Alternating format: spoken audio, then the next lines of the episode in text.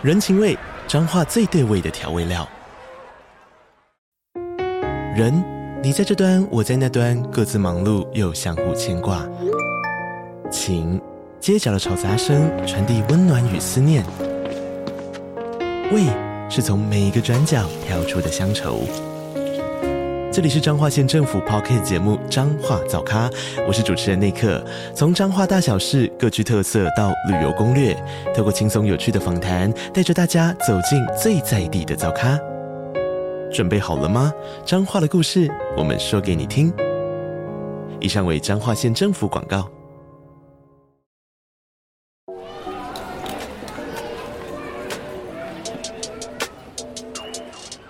欢迎收听通勤十分钟 On the way to work。每个礼拜的一二四五，跟着我们一起掌握最新的国际商业新闻，了解各个产业衍生出来的商业趋势。我们相信，每天只要花一些时间，一起进步一点点，长期下来就能看见巨大的成长。我是 Esther，哟，我是 Tony，让我们一起在通勤的路上前往世界。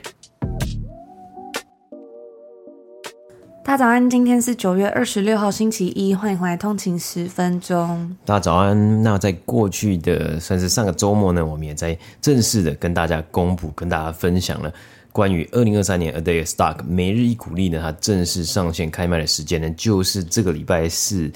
台湾时间九月二十九号的晚上八点呢，会正式的上线开卖啊。如果大家有兴趣的话呢，我们也把。已经目前有一个集资的页面呢，我们把这个页面的连接呢放在我们的 show note 下面啊。那除了呃上线开卖的时间之外呢，我们在上个礼拜五呢开启了一个非常限时，只有四天的抽奖，就抽每日一鼓励，要抽五本每日一鼓励，回馈给通勤族呢。这个活动也剩下最后一天，也就是今天礼拜一呢，台湾时间晚上。呃的十一点五十九分呢就会截止了，所以如果还没有抽奖的通勤族呢，可以到我们的 IG，IG 会有一篇贴文要送出三本每日一鼓励，也可以到我们的 FB 粉丝专业呢，上面也有一篇贴文要送出两本每日一鼓励。那我们在今天抽奖截止之后呢，明天台湾时间明天呢，马上就会抽出这个中奖的名单。所以如果没有抽中的通勤族呢，也没关系，因为呢，在这个专案在九月二十九号正式上线之后，我们会有一个超早鸟的优惠价格。那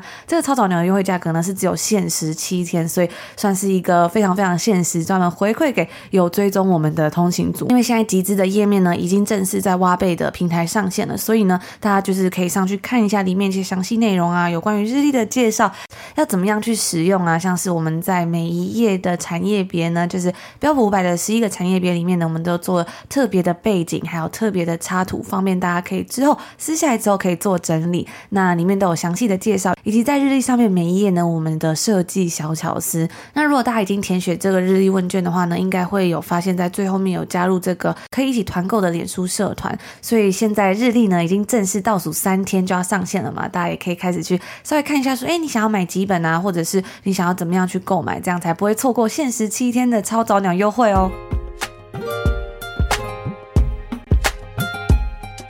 我们在上个礼拜四的 podcast 节目，也就是呃 EP 两百五十七集之中呢，有分享到说，曾经声称自己是下一位巴菲特的这位亿万富翁投资人 Chamath Palihapitiya 呢，将他的两家 Spec 特殊目的收购公司关掉了嘛。那曾经被称为 Spec King 的他呢，在二零一九年的时候啊，有透过 Spec 的方式将 Richard Branson 这个 Sir Richard Branson 的太空旅行公司 Virgin Galactic 维珍银河带领上市，从此就掀起了这场 Spec 狂热嘛。那从那时候到现在。其实太空旅行一直都是一个非常非常热门的话题，常常呢都会看到说，诶，哪一家太空旅行公司呢又要上太空啦？然后呢之后在未来的日子里面呢，有没有可能大家也有机会到外太空做旅行？那说到这个太空旅行啊，饭店集团 Hilton 它在地球盖饭店还不够，在上个礼拜呢，它更宣布说要跟几间公司合作。然后一起建造给太空人住的一个在外太外太空的套房，我自己呢就还蛮好奇说，不知道这个一个晚上会要价多少钱？那我也觉得还蛮有趣的，就是说，哎，不知道自己在未来呢有没有机会看到这种太空旅行真正发展，就真正不能说普及，但就是呢可能可以看到更多更多有关的一些太空旅行的资讯啊，或者是一些进展。那上个礼拜呢，最重要一个最重大的一个新闻呢，就是为了抑制现在的高通膨嘛，美国联储会在上个礼拜北美时间周三呢，公布要再次的来升息三码，也就是零点七五个百分比啊。那这也已经是连续三次宣布升息三码了，也是自从八零年代一九八零年代以来呢，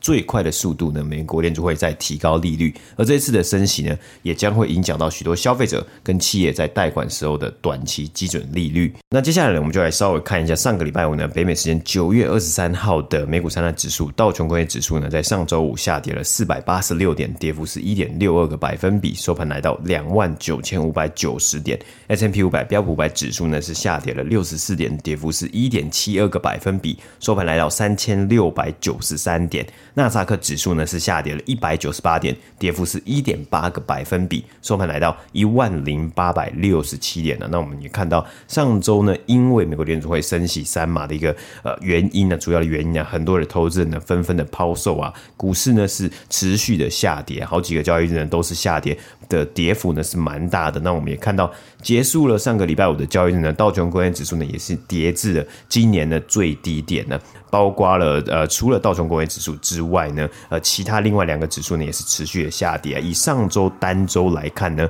道琼工业指数单周下跌八个百分比，标普五百指数呢单周下跌至少九个百分比，纳斯克指数呢更是下跌了超过十个百分比。那我们在上礼拜的时候，在 IG 上面，我问大家说，哎，不知道大家在台湾最近有没有感觉到通膨的威力？因为其实，在北美是蛮严重的嘛。在上个礼拜上周末的时候呢，我跟 Tony 我们就去吃 brunch。那那间 brunch 呢，是一直以来我们都非常喜欢在多伦多的一间早午餐店，也吃过非常非常多次了。然后呢，我们前几天去吃的时候，就突然发现说，哎，它的菜单的价格怎么变贵了？那其实这也不是我们最近第一次发现这个问题啊。其实最近呢，我们只要去外面吃饭，都会发现说，哎。以前怎么好像可能十几块的餐，现在都快要逼近二十几块了。然后再加上小费，再加上税的时候，有时候结账的时候发现，哎，怎么吃一餐要花这么多钱？然后就稍微看一下，我就记得那时候我就吃 brunch，一个最 standard 的一个早午餐哦，就是最一般基本，里面有 hash brown，有薯饼，然后一个香肠，然后呃吐司啊蛋等等的这样子，大概是十六块吧，十六块点五还是点九？然后我们那天去吃的时候呢，已经涨了三块钱，就变十九块了。然后它平均呢每个餐点都涨了三块。那其他的餐厅除了我们常去的这一间餐厅之外呢，很多呢也都有这样稍微在涨价了。然后大概也都是涨个两三块左右，所以我觉得其实还蛮多，两三块可能就已经是大概是六七十块台币了。那上礼拜就有在 IG 上面问大家说，诶，在台湾大家有没有感觉到通货膨胀啊？不知道台湾的通货膨胀状况是怎么样？因为台湾好像我看就是两三趴吧，但是我有看到新闻呢，就有说就是。嗯，衡量的标准可能不是那么的 updated，或者是可能有一些地方没有衡量清楚，所以呢，这个通膨数字很难去反映真实生活中的感觉。那我那有通勤族就回说，现在的这个像 Uber Eats 的价格呢，比如说呃，以前好像是大约是三十五块外送费嘛，现在都涨到四十五、五十五了。那一块鸡排可能就是九十几块，再加上五十五块外送费，感觉是还真的蛮吃不消的。那讲完通膨之后呢，跟大家分享这跟零呃跟杂货有关的，好事多 Costco。在上礼拜公布了他们最新一季的财报，营收是略高于预期，那获利呢，则是成功的击败预期了。而投资人呢，也非常关心啊，他们的竞争对手 Sam's Club，他们在八月底要调涨会费了嘛？那在他们调涨会费之后呢，好事多会不会也跟进涨价？目前看来呢，该公司是没有调涨会费的意图，但是呢，因为该公司呢，大约都是在每六年会调涨一次嘛，所以呢，现在差不多到这个时间了，所以我们是就来拭目以待，看它之后到底会不会涨价。那除了会费有没有调整之外呢？好事多的最佳抗抗通膨利器，之前呢在网络上非常就是非常热门的梗图啊，就是他们万年不变的一点五块美金的热狗组合，也是也就是说他们那个组合呢是搭配了饮料还有一个热狗堡这样子。那我就发现呢、加拿大好事多热狗堡组合其实也是卖一点五块加币哦，就是一点五块美金，那在加拿大卖就是卖一点五块嘛。那因为加拿大的汇率是比美金低的，所以呢，加拿大应该我不知道会不会是全球最便宜的 Costco 热狗组合。我记得台湾这个热狗堡好像是卖五十块，不知道现在有没有涨价了？欢迎，其实台湾的通勤族跟我们讲，我们非常非常非常的好奇。而健身飞轮公司 PL 厂呢，在过去的一年呢，积极的转型，包括大动作的高层异动啊，以及多项减少成本的计划。那最新的消息呢，则是指出 PL 厂呢，他们要继续推出继健身飞轮和跑步机之后的第三项主力健身产品啊，那就是划船机。同样啊，这个划船机呢，也会搭配着他们标志性的大平板啊。那这个产品呢，预计的售价是三千一百九十五块美金起跳，而且目前呢，他们是预估呢是。不会有分期付款的选项啊。那 PLT 呢？因为之前呢，他们有提供包括像是买健身飞轮啊，或是买跑步机的呃比较弹性，像是分期付款的购买的方案啊。但是在这一次呢，呃，可能是因为。成本的考量呢，他们是还没有要呃推出分期付款的方案。嗯，不过三千一百九十五块美金，感觉听起来真的是一个比较算是比较难、比较难轻松入手的价格，可能再加上税什么的，就是已经是大概十万块台币左右吧。接下来我们来看这个星巴克 Starbucks。星巴克可以说是全球会员制度最强的公司之一，而现在呢，星巴克他们也要带着他们过去推出会员制度的丰富经验，来进军到加密货币的领域了。该公司呢，最近宣布了奥德赛计划，预计呢，透过这个奥德赛计划这个平台啊，可以让现有的会员来登入，然后进行挑战跟一些体验的小游戏。完成之后呢，用户可以赚取 NFT，而这些 NFT 呢，会带来的不只是免费的咖啡福利，甚至呢，还有机会可能会出现一些更好的奖励哦。不过大家最近有没有注意到一个新闻啊？就是跟 lithium 锂有关的。全球各大车厂跟市场对于电动车需求持续增加，而制造电动车的电池，他们的一个重要关键原物料锂的价格呢，在过去两年来是不断的在飙涨。根据彭博社的报道啊，中国碳酸锂的价格呢，已经达到了破纪录的每吨七点一万美金，价格在过去十二个月可以说是三级跳。那这样的结果呢，也会造成电动车电池的成本持续上升。我们刚刚提到要在节目。一开始呢，提到上个礼拜对于投资人、对于股市、对于市场经济呢，呃，最大的一个新闻就是联准会升息三码嘛。但是上个周末呢，对于全球的体坛来说呢，也是一个非常大的，呃，算是非常大的呃事事件呢，也有很重要的一天呢。特别是对于全球的网球迷来说呢，更是非常难忘啊。因为传奇网球之王费德勒呢。是在上个周，应该是台湾时间的上周六凌晨呢，在拉沃杯的双打赛结束之后呢，正式的退休啊，告别二十多年的职业生涯。那在球场上的最后一舞，也就是 Last Dance 呢，费德勒是。决定与常年亦敌亦友的西班牙蛮牛纳达尔搭档啊，为传奇的网球生涯画下句点嘛？那相信呃，应该蛮多通勤族或是蛮多人呢，在上个礼拜六凌晨啊，熬夜起床看费爸的最后一战呢、啊。那也看到了后后续有很多的画面嘛。虽然呃，他跟纳达尔呢，他们呃搭档是没有赢得最后一场比赛，但是呢，呃，整个场面是非常的感动啊。也重点呢，也是已经不再输赢了，而是他完美的画下了他的这个传奇的网球生涯的最后一战或者最后一舞，那费德勒呢，在网球场上的战绩辉煌啊，但是呢，今天我们要讲的呢是他在场下他取得的商业成就呢，也是同样无比的耀眼啊。费德勒在二零二零年呢，也就是两年前的时候呢，成为富比士排行榜中全世界最会赚钱的运动员呢，在单一个年度之内呢，赚进了超过一亿美金啊。而在今年二零二二年呢，他则是排名全球第七，但是呢，跟其他篮球和足球明星啊，也是是今年呢，在排行榜前面前六位呢，包括像是呃梅西，还包括 Stephen Curry，还有包括 LeBron James 呢，这些篮球和足球明星呢，他们动辄千万破千万的年薪相比啊，费德勒在二零二二年靠着球场上网球场上的收入呢，仅仅不到一百万美金啊，是差很多，而且不只是千万呢，像是呃 Stephen Curry 啊、LeBron James 啊这些，还有梅西啊，他们这些呃运动员，他的年薪靠着在球场上的表现的年薪呢。是可能会达到四千万美金、五千万美金，非常非常的多啊。而对于费德勒费爸来说呢，绝大多数的收入呢，都是有长项包括代言啊等等的合作而来的。总计呢，在今年呢、啊，这个二零二二年过过往的一个年度呢，他的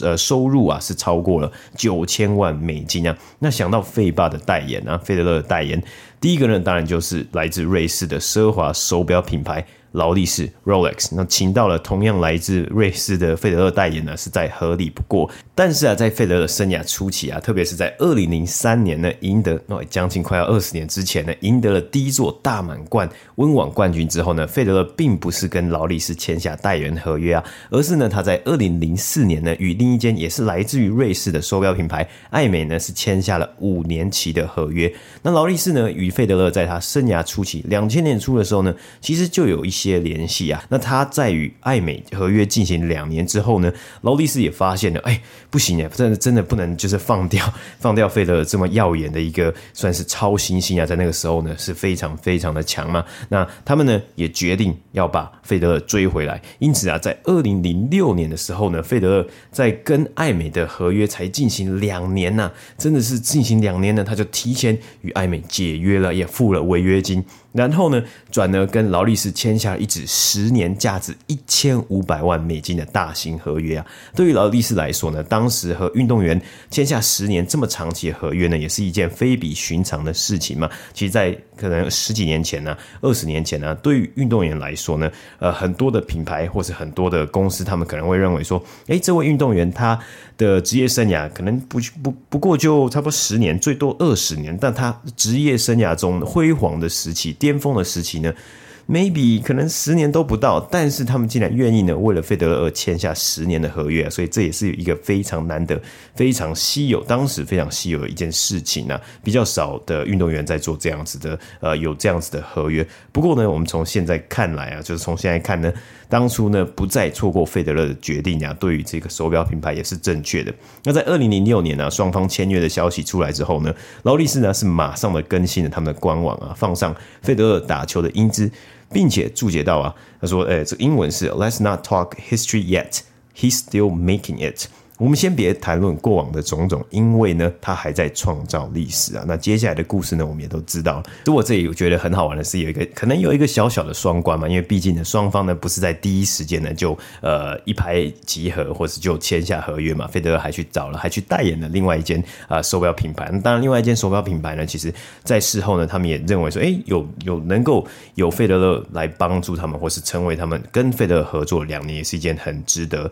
的事情啊。但是呢。这里的 Let's not talk history yet。哎，我们先不要，呃，就我们就去把过往的事情呢就放在一边了。我们继续呢跟费德勒一起来创造历史啊。而双方呢在二零一六年，也就是十年之后呢，这个合约之结束之后呢，也决定再度续约啊。那这个时候啊，费德勒的代言费啊更是达到了每年八百万美金啊。那每当费德勒捧起他的冠军啊，包括大满贯啊，还有很多冠军金杯的时候呢，他都会带着双方。精心挑选、精心搭配这次的比赛的劳力士表啊，虽然。通常啊，这个曝光的时间呢，只有短短的一分多钟啊。但是过去这十几年来，他拿了这么多的奖项呢，那拿了这么多的冠军呢，其实也带给了劳力士极大的成功，也不只是单不单只是那几分钟而已啊。而在二零一八年呢，费德勒更是决定啊，从 Nike 转往了日本的服饰品牌 Uniqlo，成为 Uniqlo 的代言人嘛。那双方呢签下了十年、价值超过三亿美金的合约。费德勒挑选合作伙伴的功力啊，我认为其实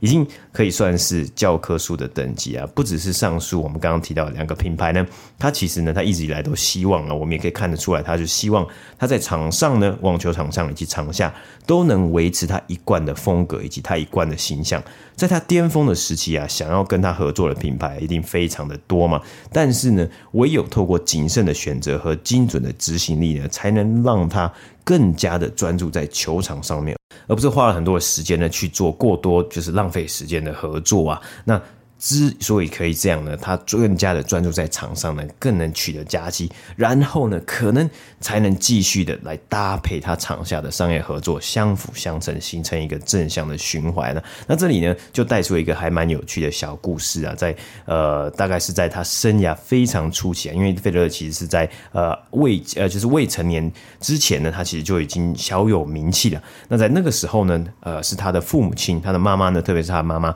帮忙来去管理他。可可能是经纪做做一个经纪人的角色，类似这样的角色啊。那当时啊，他呃，因为已经慢慢开始在崭露头角，然后有点成名了，然后他就跟一个呃记者。呃，跟一个报社啊，就是他们就做一个访谈，然后那时候呢，那个记者呢，他就问费德勒说：“诶，你现在慢慢的变得越来越厉害了，那你去打比赛啊，可能会打到冠军啊，或是打到很好的成绩，你就会得到奖金嘛。那对于你来说呢，你第一笔奖金你想要花在哪一个地方？那？”呃，这个报社呢，一开始呢，他们刊登出来的原文呢，是说费德勒想要拿第一笔奖金呢来去买 Mercedes，也就是宾士车啊。那但是那时候他妈妈就觉得很奇怪，因为毕竟费德勒那时候还没有成年，或是他没有到达可以开车的年纪，怎么可能会想要一台宾士车嘛？那他后来呢，他妈妈就呃要求说，我们再重新来去听一下，他到底是想要做什么事情。结果呢，后来他其实是想要的是呢，他在访谈的录音之中呢，他是讲到他想要的是是 more。CDs 啊，是用德文去讲的，所以呢，其实不是 Mercedes，他其实只想要多几张唱片可以让他听听而已啊。但是呢，从这个故事呢，其实就慢慢的可以带出来说，诶，他一直以来呢，对于合作啊，或是对于他想要呃做的事情啊，其实都是非常的谨慎啊，甚至或者是，呃他的家人还有他的团队呢，大家都是以非常一个谨慎的态度来去面对每一个合作，来去面对每一个呃商业的一个这个代言啊、合约等等的。那其实呢，我们之前呢也有分享到，他也有参与投资的啊跑步鞋品牌，诶，最近也是蛮这、表现还蛮不错，在很多的市场呢都有开始就是进军很多的市场，包括 On 这个跑步鞋呢，我觉得也是蛮好看的。嗯，也许他的仔细还有他的慎选呢，也就是他造就他成功的关，也就是造就他这个算是他个人形象成功的关键。那说到这个暗跑鞋呢，我自己真的是在加拿大常常看到路上还蛮多人在穿，就是各个年龄层，从年轻人啊到中年人，真的都有人在穿。而且我觉得最好玩的是呢，我去看那种像是就是卖鞋子的那种店，里面有很多不同品牌的专门在卖鞋子的店呢，它的一开始就是门口的地方嘛，总是会摆一些最受欢迎的鞋款。那那在以前呢，可能是 Nike，后来到了 New Balance。最近我真的发现，就他摆了几双 On 的跑鞋，我觉得非常非常的有趣，然后就觉得嗯，越看越好看的感觉。